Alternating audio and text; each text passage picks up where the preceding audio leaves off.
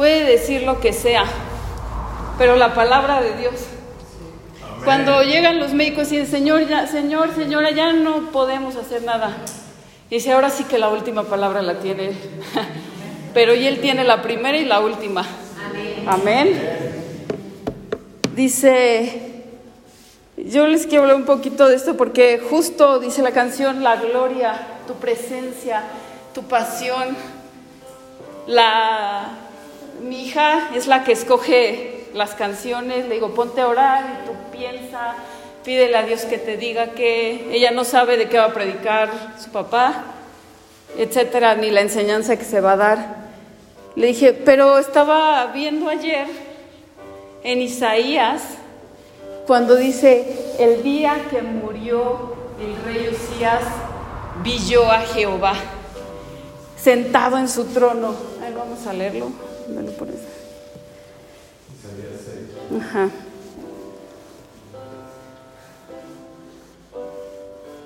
Es que está precioso, Isaías 6.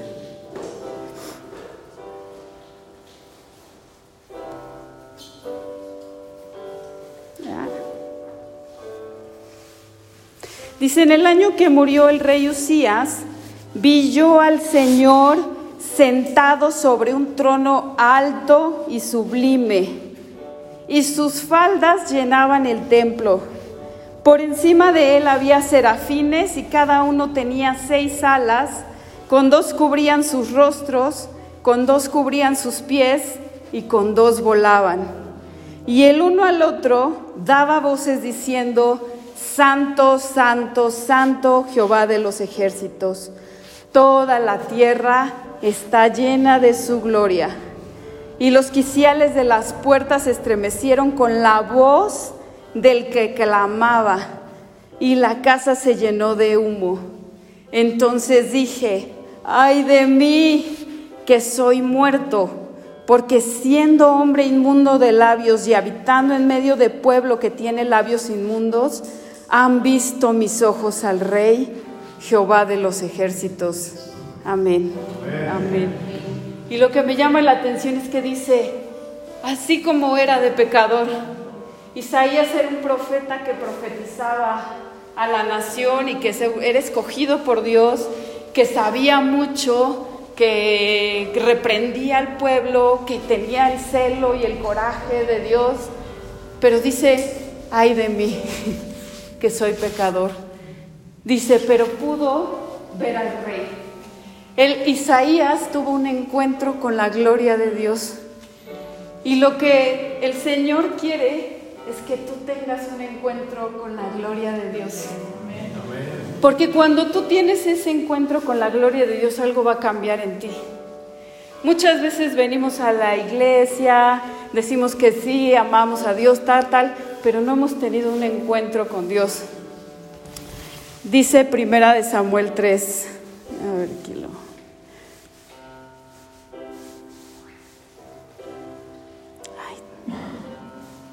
Primera de Samuel 3 dice, el joven Samuel ministraba a Jehová en presencia de Elí.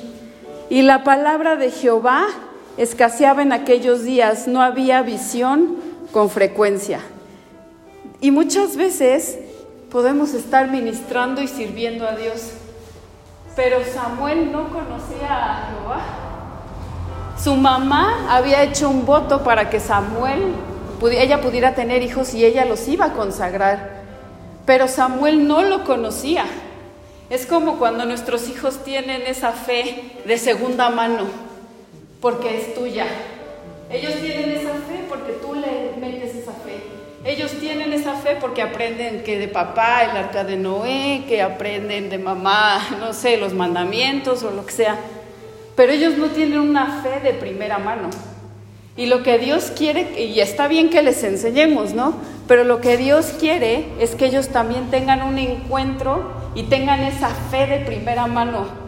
Y Samuel dice que, porque cuando, ¿por qué sabemos esto? Porque él ministraba en la casa de Jehová, hacía el servicio, esto es lo correcto que tengo que hacer, esto es lo que tengo que hacer. Pero cuando Jehová le habla, le dice, Samuel, él corre con él y dice, ¿quién es esta voz? ¿No? ¿De quién es esta voz que me habla? Porque no la conozco. Y luego otra vez Samuel, y va con Elí. Y dice, no la conozco, no conozco a mi Dios, al que sirvo, al que ministro. Dice, ministraba delante de Elí, pero no conocía a Dios. Y muchas veces no se trata solo de venir y de hacer servicio, de, de cumplir, porque los católicos los criticamos mucho, pero, pero van y se sientan y reciben y ya. Y toda la semana, quién sabe qué pasó con ellos, ¿no?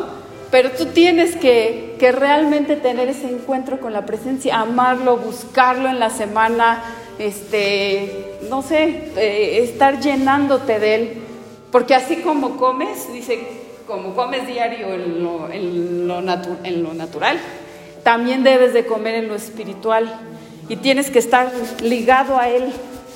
Entonces dice que Isaías tuvo un encuentro con la gloria. Pero no pudo tener ese encuentro sino hasta que muriera el rey Usías. Y muchas veces llevamos un Usías dentro de nosotros.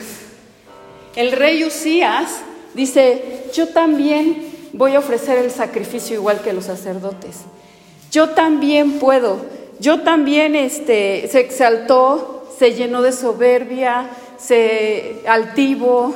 Era un rey que, que al principio empezó bien, pero que después su corazón se le fue torciendo y se le fue desviando. Y entonces ya no tenía sensibilidad para oír la voz de Dios, perdió la presencia de Dios. Y aquí yo también digo, perdemos el temor de Dios. Porque muchas veces cuando, por ejemplo, estamos alabando y tú dices, ah, no voy a alabar porque estoy enojada con el pastor o con la pastora y le voy a poner la cara para que me vea. Y tú dices, y yo digo, pero a mí no me afecta. Y le dije a André, le dije, a quien se lo están haciendo es a él. Le dije, ¿no te estás dando cuenta que la, que la voz que, yo no soy? Es él el que está... Porque cuando Saulo perseguía a la iglesia, ¿qué le dijo Jesús? ¿Por qué me persigues? ¿Por qué me persigues? Pablo no estaba persiguiendo a Jesús, ¿o sí? así literal. Estaba persiguiendo lo que Dios levantó, lo que Dios ministró, lo que, bueno, lo que Dios este, formó, el ministerio que Dios este, estaba estableciendo y cosas. Y entonces el Señor le dice, Pablo, ¿por qué me persigues? Te estás metiendo conmigo. Eh, ¿tú, ¿Tú crees que al matar cristianos me está sirviendo? Porque Pablo creía que el matar hermanos, bueno, cristianos, porque no eran sus hermanos, era servir a Dios. Y el Señor dice, ¿por qué estás destruyendo la obra que yo estoy levantando? ¿No? Y muchas veces andamos ahí matando cristianos, como Saulo, creyendo que servimos a Dios y nos ponemos como jueces de nuestros hermanos. Dice, tú que juzgas, dice, te haces parte de juez, dice, ya no eres parte de la ley, sino te haces el juez de ella, ¿no? Dice, ¿por qué Santiago 3? Porque hay pleitos, envidias, disensiones entre ustedes, ¿no? Pues esa sabiduría es diabólica. Todo eso como opera el mundo es diabólico. Dice, si hay un pleito entre ustedes, ¿por qué van y lo resuelven con alguien de allá afuera? Dice, ¿qué ustedes no van a juzgar a los ángeles? ¿Que no hay dentro de la casa alguien sabio que pueda juzgar asuntos? Dice, ¿por qué recurren allá afuera? Y la verdad sí, qué vergüenza, ¿no? Porque a veces la iglesia se comporta de esa manera. Hay pleitos aquí y vamos a llevarlo allá al abogado legal y qué vergüenza que esté viendo que entre nosotros nos estamos peleando, ¿no? Entonces, cuando tú haces eso, no me persigues a mí, persigues a Dios. El temor de Dios no lo puedes perder. El temor de Dios no lo puedes perder yo le decía hijo Santiago, es que no me interrumpas porque Dios me está viendo, si estoy escuchando no su mensaje. y la verdad, y le decía, me da pena que me estés este, diciendo, hijo, este, porque siento a decir Dios, como cuando me regañó y me dijo, te estoy hablando. Estaba el pastor aquí predicando y yo, y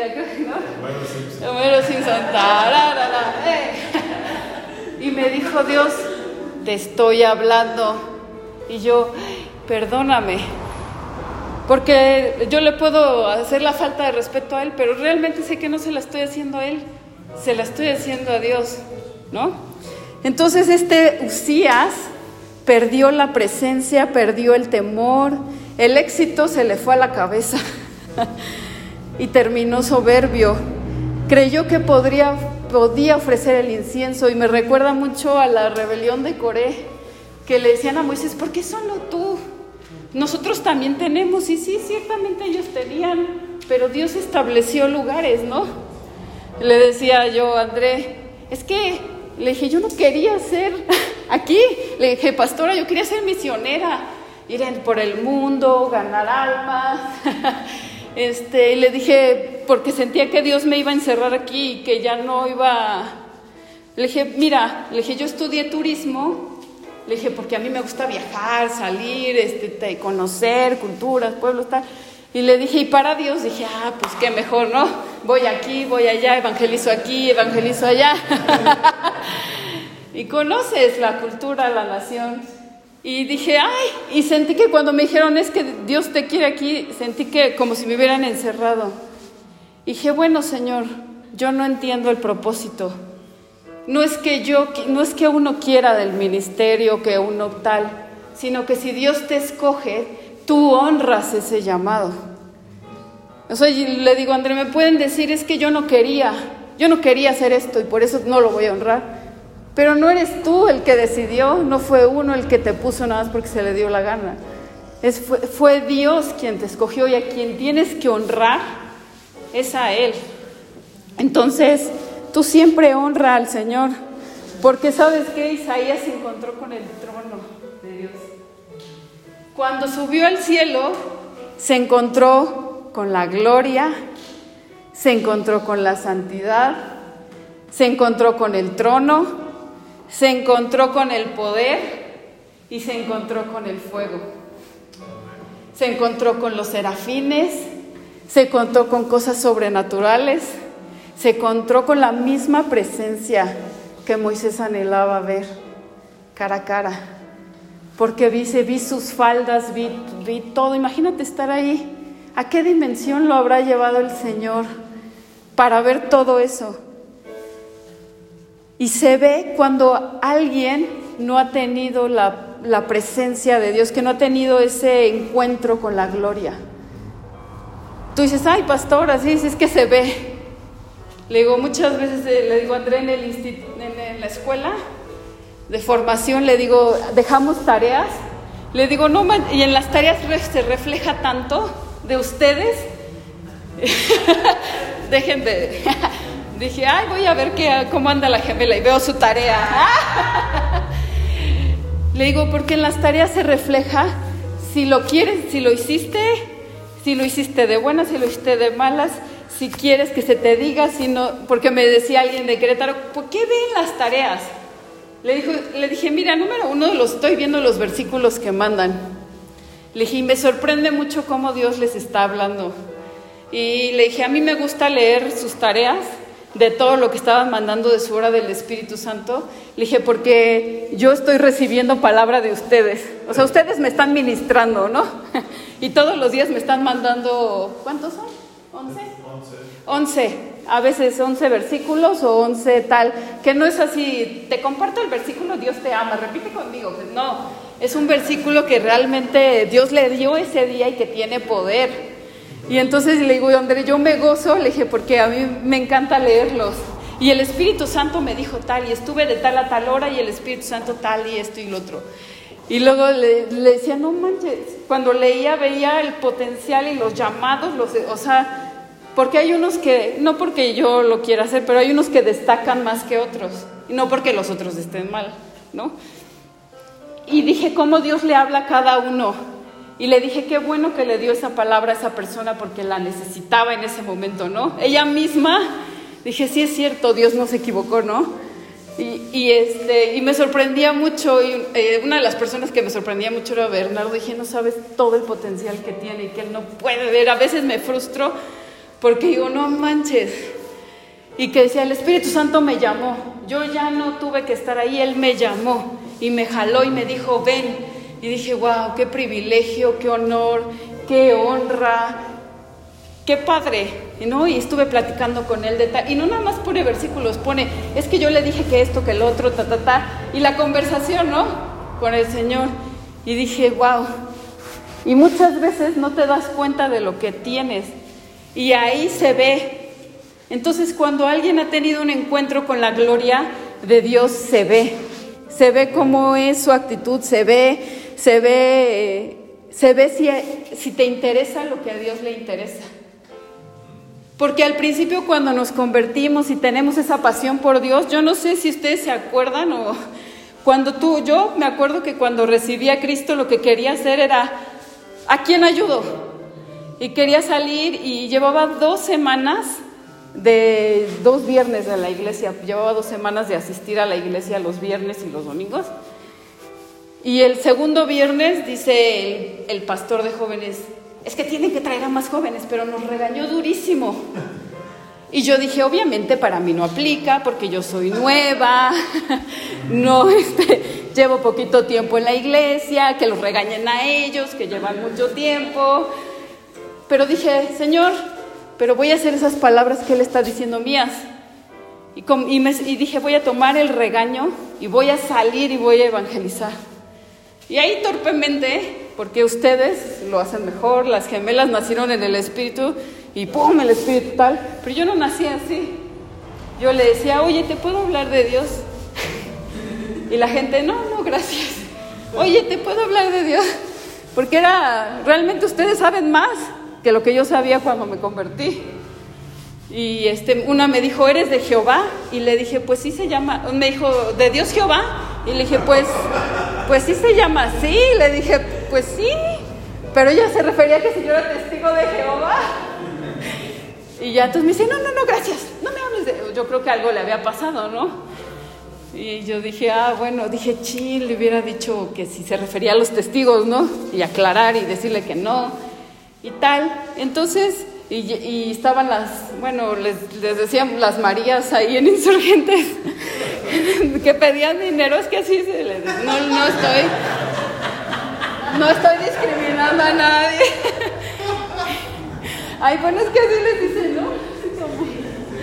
Y entonces estaban sentadas pidiendo dinero y yo le decía, no, mira, ya no pidas dinero. Me sentaba ahí con ellas, ven a la iglesia, este, mira, está aquí cerca, a tres cuadras, porque pues, estaba evangelizada cerca de la iglesia, ¿no? Para llevarlo. Y entonces le hablaba a todos mis amigos y le hablaba tal y ta, ta, ta.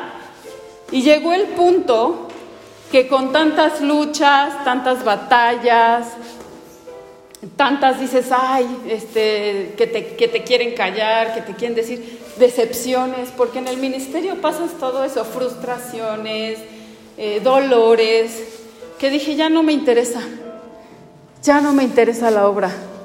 O sea, yo no lo dije así literal, pero mis actitudes dijeron, ya no me interesa la obra, solo me interesa mi persona, mi casa, mis hijos, prosperar yo y me vale el mundo.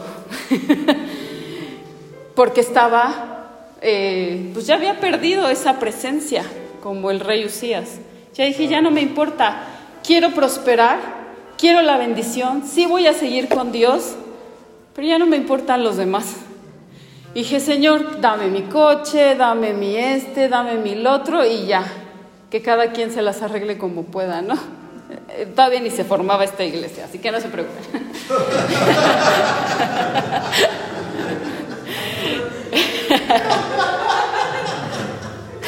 Y el pastor, yo me acuerdo que él veía prédicas, se alimentaba y yo dormida. A mí déjame descansar. Yo no quiero saber, no me importa ya nadie más, ¿no? Porque decía tanto tiempo, tanto tal y tanto esto y nada pasaba, ¿no? Señor, tanto evangelizar, tanto tal, tanto, porque uno a veces es, es la víctima, ¿no? es que yo, y cómo me siento yo, y cómo soy yo, y es que yo, mí, y nuestros sentimientos nos engañan. Dice, en este mundo tendrán aflicción, pero no teman, yo he vencido al mundo. ¿Y por qué Dios me iba a librar de la aflicción? O sea, si Él dijo que ahí, que yo le iba a tener, Pero mis sentimientos me dijeron, ahora no. O sea, yo ya no quiero, ya no quiero orar, ya no tal. Pero tienes que volver a tener un encuentro con la presencia. Tienes que volver a avivarte. Porque tus motivaciones al principio eran por amor a Dios. Y a lo mejor ya después se te hicieron, ay, es una carga. Es una carga porque, esto, porque es para el hombre, ¿no? Entonces, sí se ve cuando alguien tiene el encuentro con Dios o cuando tiene alguien un encuentro con la iglesia o cuando tienes el encuentro con el pastor, ¿no? O sea que tu encuentro realmente no es con Dios, que solo es con la iglesia o con el pastor, pero realmente no hay una experiencia con Dios. Cuando tú no tienes un encuentro con la sanidad, se ve, porque sigues luchando con los mismos pecados. Yo le, y justo le preguntaba al Señor ayer en la mañana y le decía, Señor, ¿qué le digo a alguien que está luchando con un pecado así grave? ¿No? ¿Cómo puede dejar de luchar? Y ya no, y obviamente el Señor no es que me contesta, ah, sí, Pati, ¿no? Y ya, le tiré la pregunta y seguí, ¿no? Y seguí haciendo lo que estaba haciendo, porque yo mientras estoy guardando, estoy tal. Le digo, André, no me molesta lavar los trastes. Le digo, me gusta porque estoy ahí pensando y estoy señor y estoy platicando y ta, ta, ta, ¿no? Y entonces mientras estaba haciendo mis labores domésticas, le dije, Señor, ¿cómo?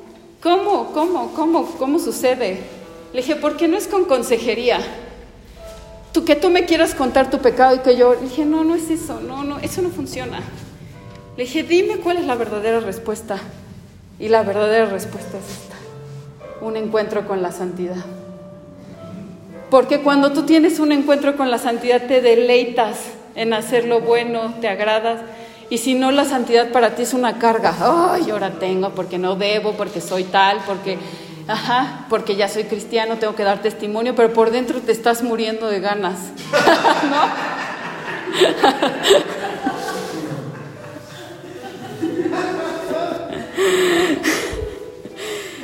¿No? Hay un cambio de vida y de mente. Porque la santidad de Dios te cambia y tú dices, yo también quiero ser santo, yo también quiero que me agraden las cosas de Dios. No tienen un cambio de corazón. Las personas que no tienen un encuentro con la sanidad no tienen un cambio de corazón. Viven luchando con el pecado, es pesado, es terrible, pero la santidad de Dios es agradable.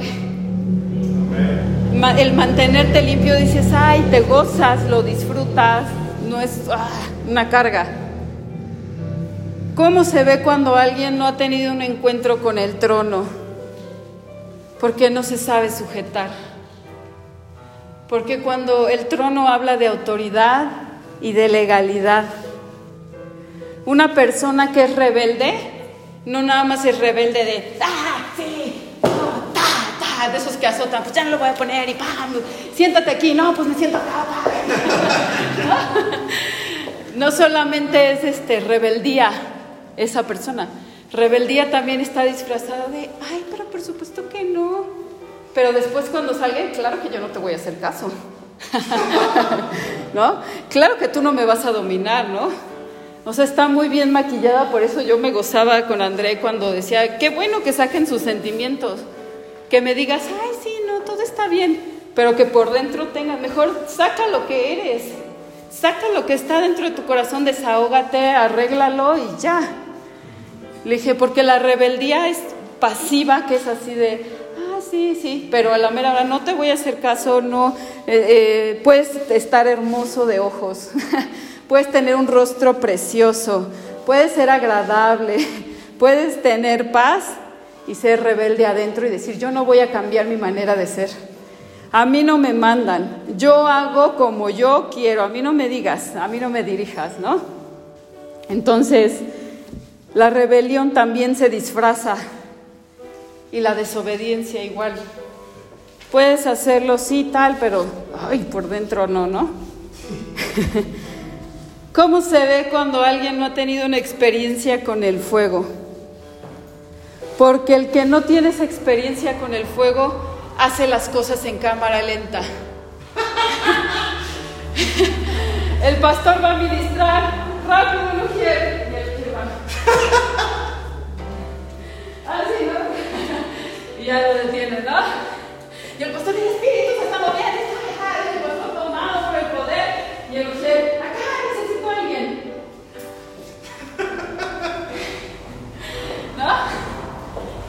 ¿No? Y, parece que tu vida está en cámara lenta. Eh, eh, con los que están llenos del fuego, sí, Señor, es la Santa Cena, voy a preparar el jugo con pasión, gracias por la galleta. o sea, y, que los que vienen a limpiar, Chabelo, me dicen, sí, Señor, a la- yo supongo, ¿no? no los he visto, es que no los he visto, pero yo me imagino que así son porque siempre están felices de estar aquí limpiando. Entonces, sí, Señor, gloria a Dios, y le está pasando ahí Chabelo con la escoba y limpiando los vidrios. Entonces hay una pasión, porque ese fuego es el que te hace arder, te hace avivar. ¿Y qué más, Señor? Y estás todo apasionado, eh, este, estás ahí eh, alabando, estás ahí metido, estás tocando con pasión, estás ahí, ay, centrado, ay, Señor, aleluya, y está así, toca y tal, sí, Señor, y qui- quizá quiere tirar el piano y decir, ya quiero postrarme, pero me toca, ¿no? Porque hay una pasión dentro de él, ¿no? Cantas con el fuego de Dios. Dice, el bautismo de Juan era un baut- un bautismo de agua. Dice, pero viene otro con un bautismo mayor, que es el Espíritu Santo y fuego. Amén. Amén. Y ese fuego te tiene que avivar, ese fuego tiene que hacer arder la llama, la pasión en ti. Ay, amén. Y tiene, y tuvo, y vio ángeles, vio, no vio cualquier ángel, vio serafines. Y los serafines dice que nos los describe, ¿no? Que tenían seis alas. Con dos alas se cubrían aquí los ojos, con dos alas los pies y con dos alas volaban. Entonces, el serafín se tapa los ojos y dice, ¿por qué no? Solo el carácter de Dios se ha visto, ¿no? Solo Él se ha visto, yo no. O sea, yo no importo. Se, los pies, porque dicen, ¿sabes qué, Señor? Llévame a donde tú quieras. Que tú le podamos decir, Señor, yo me para que ya nos diga, yo quiero ir acá, ahora quiero acá, es que este es mi día libre y ahora quiero ir a este lugar. No, Señor, donde tú quieras que yo vaya. ¿Quieres que vaya a evangelizar a tal? ¿Quieres que vaya a tal pueblo? ¿Quieres que vaya tal? Señor, eso quiero hacer. Y, y, los, y las alas que siempre están aleteando en en el servicio, siempre están activos. Porque pudieran haber estado haciéndole así, ¿no? O salve, o no sé, gloria. Entonces, habla, las que están volando, habla del servicio, del ministerio, siempre están ministrando, haciendo la obra de Dios, van aquí, van allá. Y, de hecho, cuando le ponen a Isaías, eh, o sea, están atendiendo a Isaías por órdenes del Señor. Isaías ve la gloria y cuando tú ves la gloria, lo primero que ves es tu pecado. Porque Isaías dijo, ay de mí. No dijo, ay de la iglesia. Van a caer en el terror del infierno. No dijo, ay de, de mis eh, familiares. No di- dijo, ay de mí, que soy un pecador. Es que él, profetizaba al pueblo de Dios y pudo haber, él tenía, yo creo, la autoridad para ser juez y Dios lo puso como un profeta para gobernar. Pero cuando tú tienes un encuentro con Dios, vas adentro de ti. Siempre, Señor, no me mires. Yo me acuerdo que André decía, es que aquí está Dios. Una vez yo me fui y me dice, aquí está Dios conmigo, se está tomando un vaso de agua conmigo. Dice, y me siento como un pecador. Y yo, ¿cómo? Pero si la Biblia dice que nos perdona los pecados. O sea, ¿por qué? Porque él estaba teniendo un encuentro con la presencia. Y nadie que tiene un encuentro con la presencia se queda igual. Tú tienes el encuentro con la presencia y lo primero que haces, ay Señor. Yo me acuerdo que estábamos orando él y yo, recién nos casamos en el departamento, y estábamos ahí de rodillas porque pues nuestro colchón estaba en el piso. teníamos un colchón, porque el mío pues era individual y pues tenía nada más una base individual y obviamente lo tuvimos que cambiar y pues dormíamos en el piso. Y entonces estábamos ahí, de repente se hace manifiesta la presencia. Y nosotros ya vete, ya vete, ya vete, ya vete, porque te sientes lo peor. Y entonces Isaías dice, ay de mí. Dice, pero el Señor le purificó. Cuando Isaías reconoció su pecado, el Señor le purificó. ¿Qué le purificó? El corazón.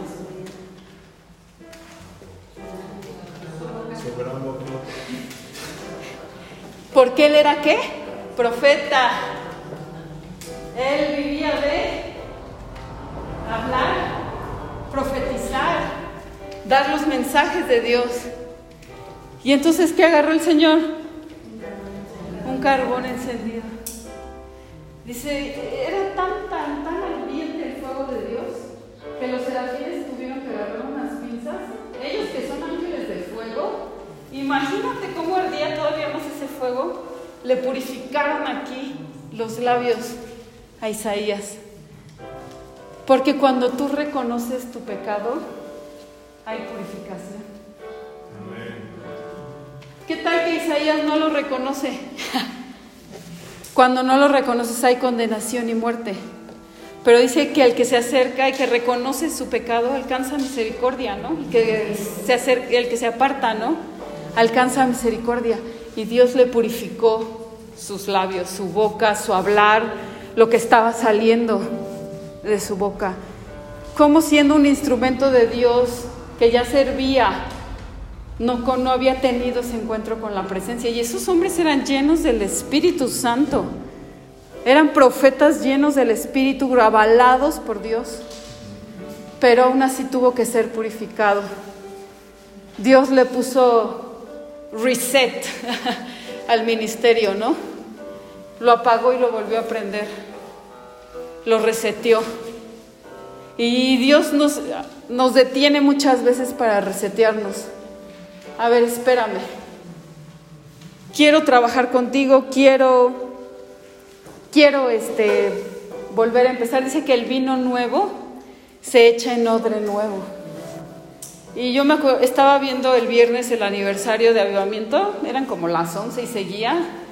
Y, y la pastora Patti empezó a hablar y empezó a decir, es que nosotros empezamos y nadie nos Nadie nos dijo nada, nadie nos dirigió, empezamos en la sala de la casa y todo lo tuvimos que aprender solos y ta, ta, ta, y nosotros somos punta de lanza, ta, ta, ta, y yo dije, parece que está hablando de nuestro, o sea, parece que me está hablando a mí, que me está describiendo y dice, y hemos empezado, ¿no? Y empezamos con pasión y nos alegrábamos de tener su casa horrible, porque dice que tenían una casa muy chiquita de 115 metros cuadrados. Y yo dije, no manches, yo vivía en una de 60. Imagínate entonces cómo era la mía. Menos, ¿no? No, ¿no eran 70 en centenario? Ah, no. centenario sí. Sí, 70. Y entonces ella decía que todos los muebles los subieron y que abajo hicieron la iglesia. Dice, y, pero éramos muy felices por estar haciendo la obra de Dios. Teníamos esa pasión. Y Dios quiere que le vuelvas a servir con esa pasión. Que no lo hagas por obligación, que no lo hagas porque es tu deber. Que hoy tengas ese encuentro con la presencia de Dios y lo sigas haciendo con esa pasión. Y que si no lo has perdido, continúa. Que si tú dices, no, yo soy nuevo, pastor, soy nuevo, yo no lo he perdido, pues nunca la pierdas. Continúa, continúa con esa pasión, porque después el Señor le pregunta, ¿a quién enviaré? ¿Y quién irá por nosotros? ¿No? Y le dice, ¿quién está dispuesto? Cuando pregunta, ¿a quién enviaré? ¿Quién tiene esa disposición para ir? ¿Y quién irá por nosotros? Yo te voy a dar mi respaldo si tú vas por nosotros. Si tú estás dispuesto, yo te voy a dar mi respaldo. ¿A quién enviaré? ¿Quién tiene esa disposición? Pero con, el, con la visión de Dios, con el deseo de Dios, con el llamado de Dios con la necesidad de suplir a Dios, de mostrar a Dios allá afuera, con la visión de Él. No se trata de ti, no se trata de tus cosas, no se trata de lo que tú tienes que hacer. A veces nos encarreramos en que haya desayuno, comida, cena, tengo esto, lo otro, me toca hacer tal, me toca tal, tal, tal, y ya, acabé mi día. ¿Y de qué fue provechoso? ¿A quién le compartiste? ¿A quién ayudaste? ¿A quién animaste? ¿A quién le mandaste un mensaje? Los demás. Yo me acuerdo que al principio, cuando llegó José, le decía, no, es que ya le dije a todos mis primos. No vienen, pero les dijo, de repente llegó una prima, ¿no? Ah, sí. Una prima con su novio tóxico. ¿No es cierto? Llegó una prima, pero estaba invite, invitando y estabas diciendo y estabas diciendo, y el Señor quiere que vuelvas a eso. Muchas veces Dios te manda evangelizar, a lo mejor no por las almas, sino para que tú no pierdas ese amor, esa pasión por las almas. A lo mejor no te ganaste a ninguno, pero estuviste saliendo, compartiendo tal, y a lo mejor no te trajiste a nadie, pero el Señor te lo está haciendo para que no pierdas esa pasión de evangelizar. No pierdas el enfoque de los demás. No estás solo en este mundo como para nada más tú y tus necesidades. Hay mucha necesidad afuera, hay mucha pasión para dar allá afuera. ¿Has tenido, yo te pregunto, ¿has tenido un encuentro real con la gloria de Dios? ¿O estás sirviendo sin ese encuentro? ¿Cómo estás sirviendo hoy al Señor? Yo no digo que aquí, a lo mejor allá afuera cuando compartes, cuando lo estás haciendo porque lo tienes que hacer o lo estás haciendo porque has tenido un encuentro real con la gloria. Los que anhelan su gloria, los que lo aman, los que quieren más de Él, los que quieren vaciarse, despojarse, dejar el yoísmo, ¿no? El ego, dejar que porque a Dios no, no, le importan nuestros sentimientos. Y yo eso me lo ha dejado en claro muchas veces. Es que Señor, es que, es que tú tienes que hacer lo que yo te digo y punto. Y no me, Dios no se sienta conmigo a decirme, ¿cuál es tu opinión? ¿Qué opinas de esto? No me importa. Esto es lo que hay que hacer y punto. Y dije, sí, Señor. Dice, si, si tú quieres ser reconocido, si tú quieres ser alabado aquí en la iglesia, por lo que haces, si quieres ser exaltado, vete a estudiar una carrera allá afuera y que te exalte el mundo y que te diga y destaca en algo importante, ¿no? Y allá afuera vas a recibir la exaltación que quieres. Pero aquí el único que tiene que ser exaltado es Dios. El único que ocupa el trono es Él. Y muchas veces en ese trono está sentado el orgullo, está sentado yo, estoy está sentado nuestra familia, está sentado otra gente.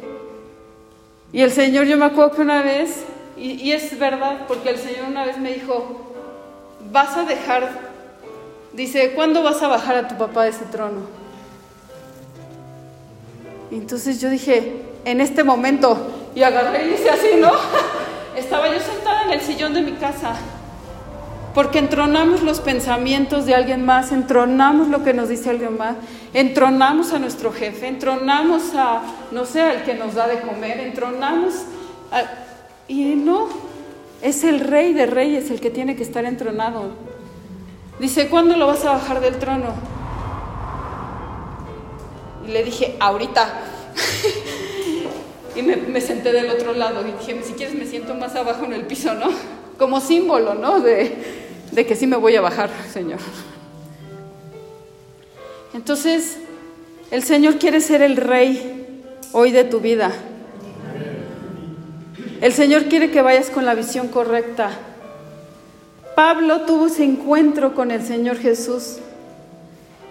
Transformó su vida y dijo, "Ahora mi propósito ya no ya no vivo yo. Cristo vive en mí."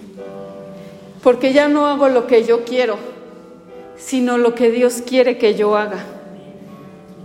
Y ya, y tengo tan, Señor, tengo un aguijón y tal, pero me glorío en mi debilidad.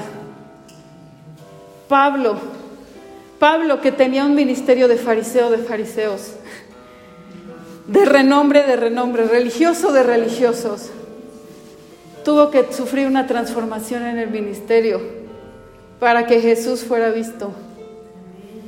Y el Señor hoy quiere darte esa transformación, pero quiere que tengas un encuentro con su gloria. Si no la has tenido, si nunca la has tenido, pídesela a Dios. A mí me encanta cuando el pastor dice, es que Jesús vino a comer conmigo, yo, ¿y por qué yo esto? ¿Y por qué yo también quiero? Y que, pero estás anhelando la gloria, ¿no? Hasta que un día Dios me concedió un sueño donde estaba yo con Él. Y dije, wow, porque apareció Él, instantáneamente apareció comida en la mesa. Y Él nunca comió nada, pero Él estaba siempre sonriendo y, venía con una esposa, obviamente era la iglesia. Y los dos estaban felices. Y dije, Señor, wow, ahora imagínate todas esas experiencias contigo. Podemos servir como Samuel, que ministraba a Dios delante de Elí, pero sin saber, sin conocer a Jehová. O podemos ministrar con ese poder, con esa gloria, con esa santidad, con ese trono, con ese fuego. ¿Qué quieres hacer hoy?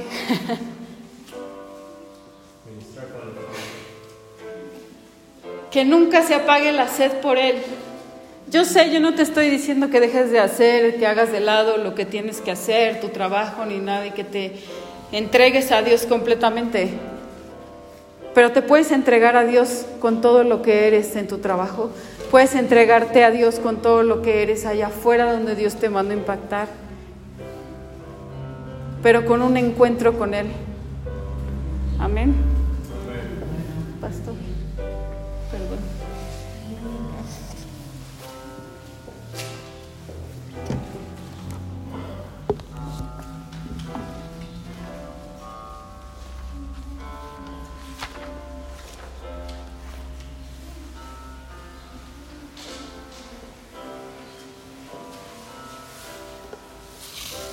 Es, es el tiempo de la cosecha.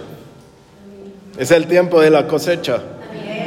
Y orando hace unas semanas, de repente estaba, ah, porque estoy adorando y orando y tocó la canción de Sopla, Sopla Rúa y sopla sobre mí, ahí estaba, ¿no? Y entonces este, dije, Señor, sopla sobre tu iglesia, sopla sobre nosotros, sopla y sopla. Y me decía el Espíritu Santo, sí voy a soplar, sí voy a soplar, como diciendo, o sea, estoy oyendo y sí voy a hacerlo. Dice, pero voy a soplar fuego. Y entonces tuve una visión de cómo de aquí soplaba. Y pues cuando soplan fuego, ¿qué pasará? Se quema todo, ¿no? y todo lo que estaba bonito, todo se quemó. Y todo el campo se puso negro. Todo, aquí toda la iglesia, toda se deshizo. Solo yo estaba cabiendo, pero estaba tranquilo. Inmediatamente cuando pasó esa visión, el Espíritu Santo me dijo, eh, Investiga por qué se queman los campos. Investígalo. Y de esa palabra de por qué no lo has hecho, si ya te lo dije, o sea, ¿no? Inmediatamente me puse a buscar y se queman los campos para que la cosecha sea más fácil y sea mejor. Para eso se quema. Y yo creo que ese fuego que está hablando la pastora, que ese fuego que, el Señor viene anunciando, tienes que estar bien cimentado. Se quema solo por afuera para que lo que está dentro produzca rápido. Lo que está dentro del campo, adentro de la tierra, no se va a morir. Lo tiene que ser alguien que sepa y ¡pum! va a salir. Entonces, si tú no estás bien, ese fuego a ti te puede matar. duele que te trate Dios, duele, ¿no? Si cuando te corta una hojita, ¿cómo te duele? Cuando te queme, ¿cómo te va a doler? No es bonito, ¿no? Pero viene lo bueno. Viene el dolor que te va a gustar después. Yo veo que todos tienen más de unos cincuenta y tantos de estatura.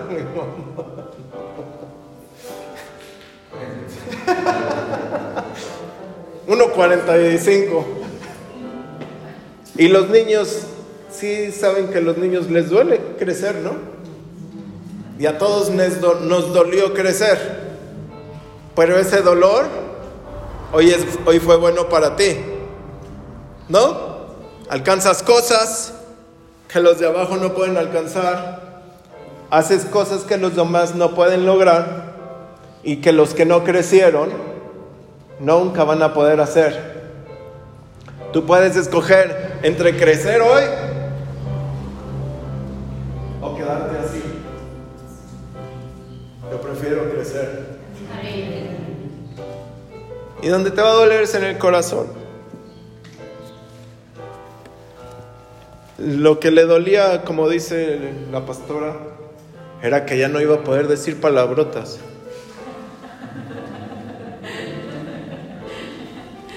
lo que había adentro. Tú te expresas con malas cosas, a veces no malas palabras, a veces no malos, malas, este, sí, groserías, sino con cosas adentro que tienes mal. Y entonces eso era lo que estaba tocando, ¿no? Y eso duele, pero es bueno ese dolor. Amén. Ahora vean, Miqueas 3, 5 dice, esto dice el Señor contra los falsos profetas, los que descarrían a este pueblo. Ustedes les anuncian la paz a quienes les dan de comer, pero a quienes no les dan nada les anuncian guerra. O sea, porque los profetas se vendían, ¿no? Por eso la oscuridad caerá sobre ustedes y les dará y los dejará sin visiones. Tendrán tapado el entendimiento y no recibirán ningún mensaje de Dios. Esos profetas y adivinos quedarán en ridículo, serán el reír de todos, no tendrán nada que decir, pues Dios no les dará mensajes. Tú, desde ahorita, el fuego está soplando. Cuando estaba mi esposa, la pastora, estaba predicando, yo vi que entraban ángeles aquí, todos listos. Ellos están donde está el fuego, donde está la gloria, donde está el poder. Y tal vez si tú no te agarras bien, pues irás a buscar una palabra. Sí saben que a veces Dios no nos habla todo, todo el tiempo, de todo lo que queremos, ¿no? Y vas y buscas una palabra con alguien para dirección, no tiene nada de malo. Pero ahora Dios dice, cimiéntate que esta palabra sea tu cimiento. Amén. Pero dice Miqueas, en cambio, yo estoy lleno de poder. De justicia y de fuerza. Yo estoy lleno de poder. Tú puedes decir, yo estoy lleno de poder. De justicia y de fuerza. Estoy lleno del Espíritu Santo para denunciar sin temor todas las maldades y la desobediencia de Israel.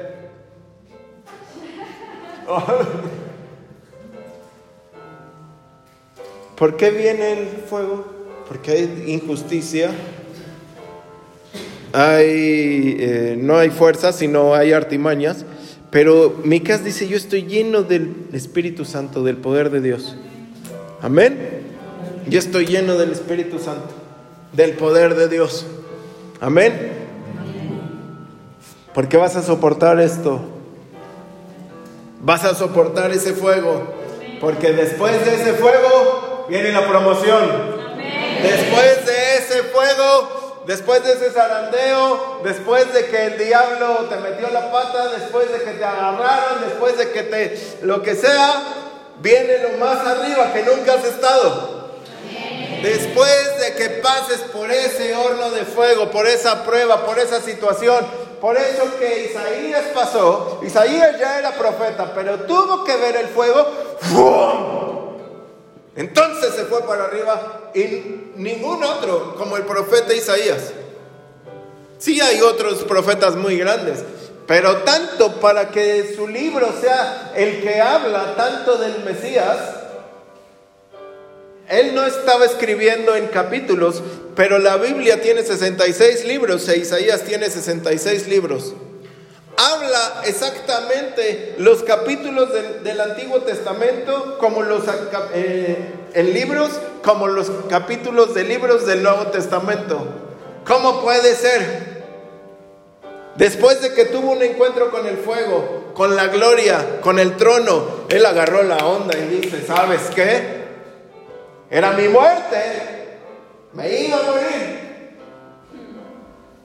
Pero resurgí. Amén. Iba a quedar ahí en el escombro, en lo negro, en el, porque un campo negro, pues tú dices solo que vendan carbón aquí, pastor, ¿no?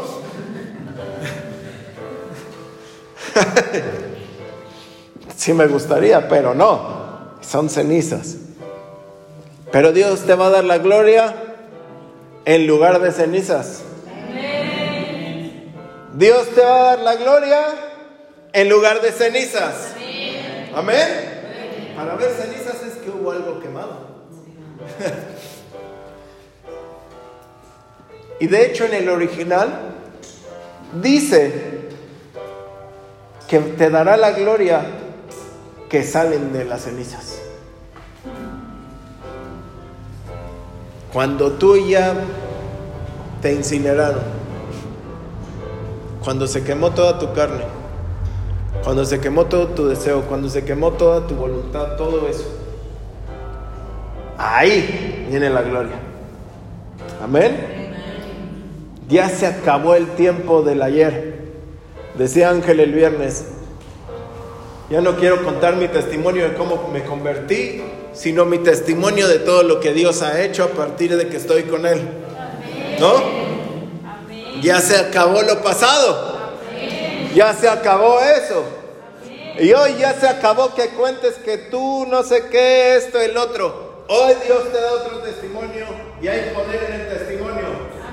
Amén. Hay poder en lo que vas a empezar a anunciar y a, y a profetizar porque Dios te da esa autoridad a los que dicen, agarré la onda ahorita. Agarré la onda. Amén. Vamos a adorar a Dios.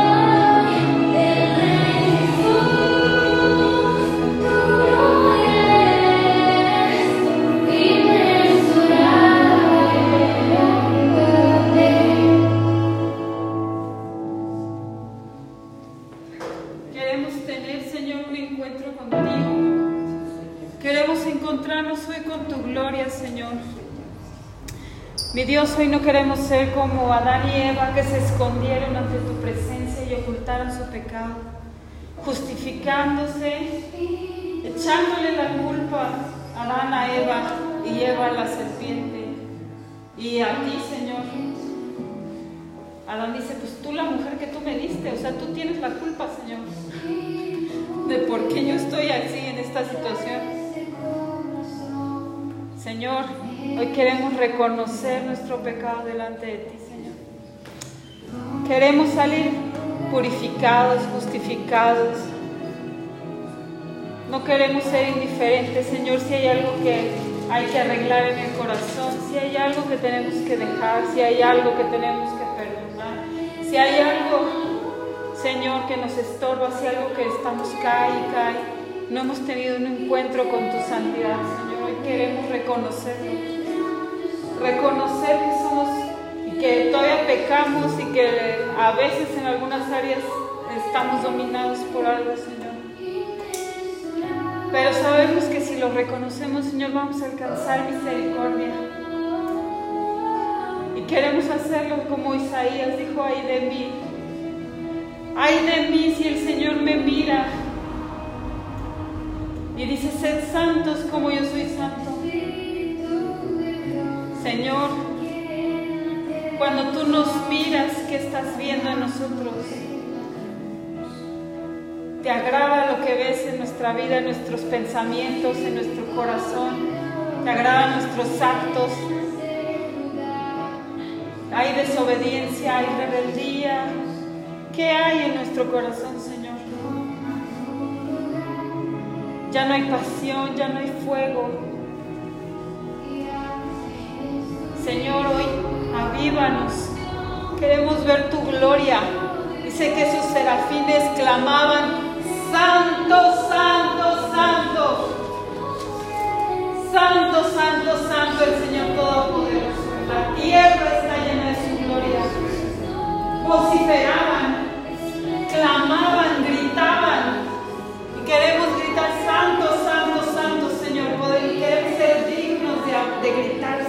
Eres tú, Señor. Queremos, déjanos ver tu gloria. Déjanos ver tu gloria, Espíritu Santo. Queremos hoy encontrarnos contigo y tener ese encuentro que nos transforme, que nos impacte, que de verdad cambie. Un encuentro con tu poder, un encuentro con tu palabra, un encuentro con tu santidad, un encuentro con tu trono, Señor. Queremos reconocer esa autoridad. Señor, en el nombre de Jesús hoy, abre nuestros ojos. La visión tuya hoy, la visión de Dios, los ojos de compasión, misericordia hacia los demás, hacia los de afuera, hacia los que se pierden, Señor. Queremos hacer la obra porque tú preguntas a quién enviaré y quién irá por nosotros. Señor, si andamos caminando mal, hoy apáganos y vuélvenos a encender con un nuevo corazón, una nueva mente. Cámbianos, cámbianos, Espíritu de Dios. Que nos apasione lo que te apasiona son las almas, Señor. Que no, podemos, que no podamos irnos sin hablarle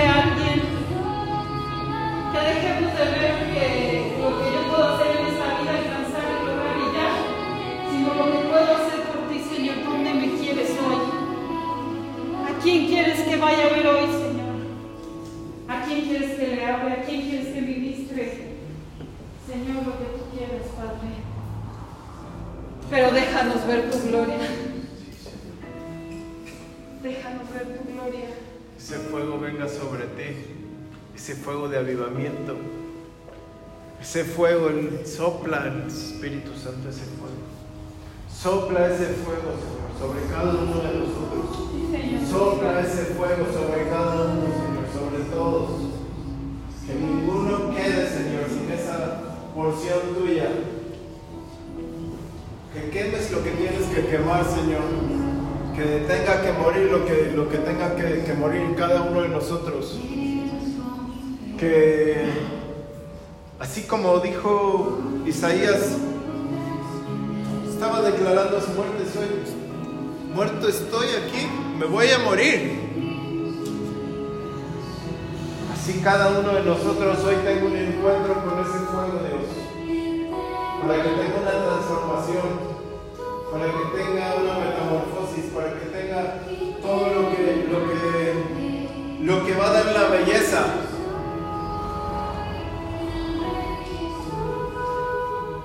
Ese fuego hoy. Ese fuego hoy, Dios está viendo todo lo que hay adentro de ti. Todo lo que sirve. Pero todos los adornos que no funcionan, toda la higuera que no funciona. No les quemó la higuera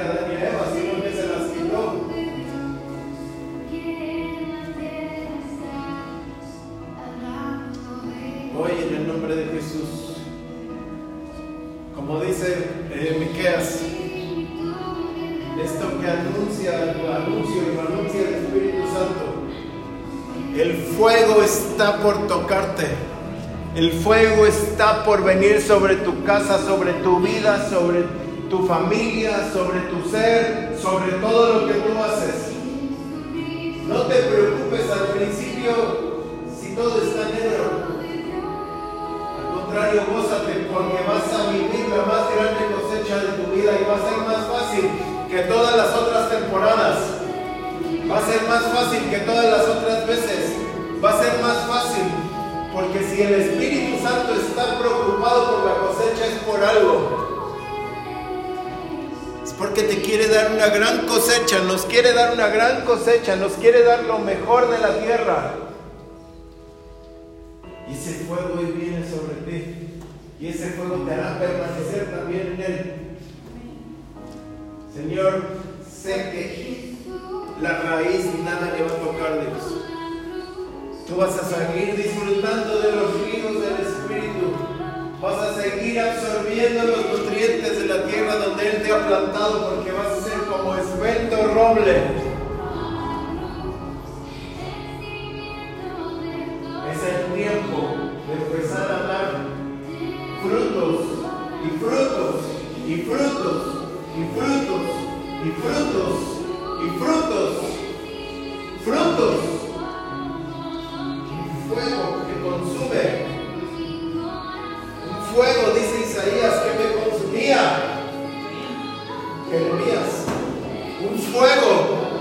Dentro de mí.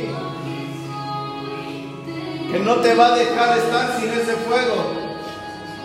Que te duele, pero no puedes estar sin ese fuego. No puedes estar.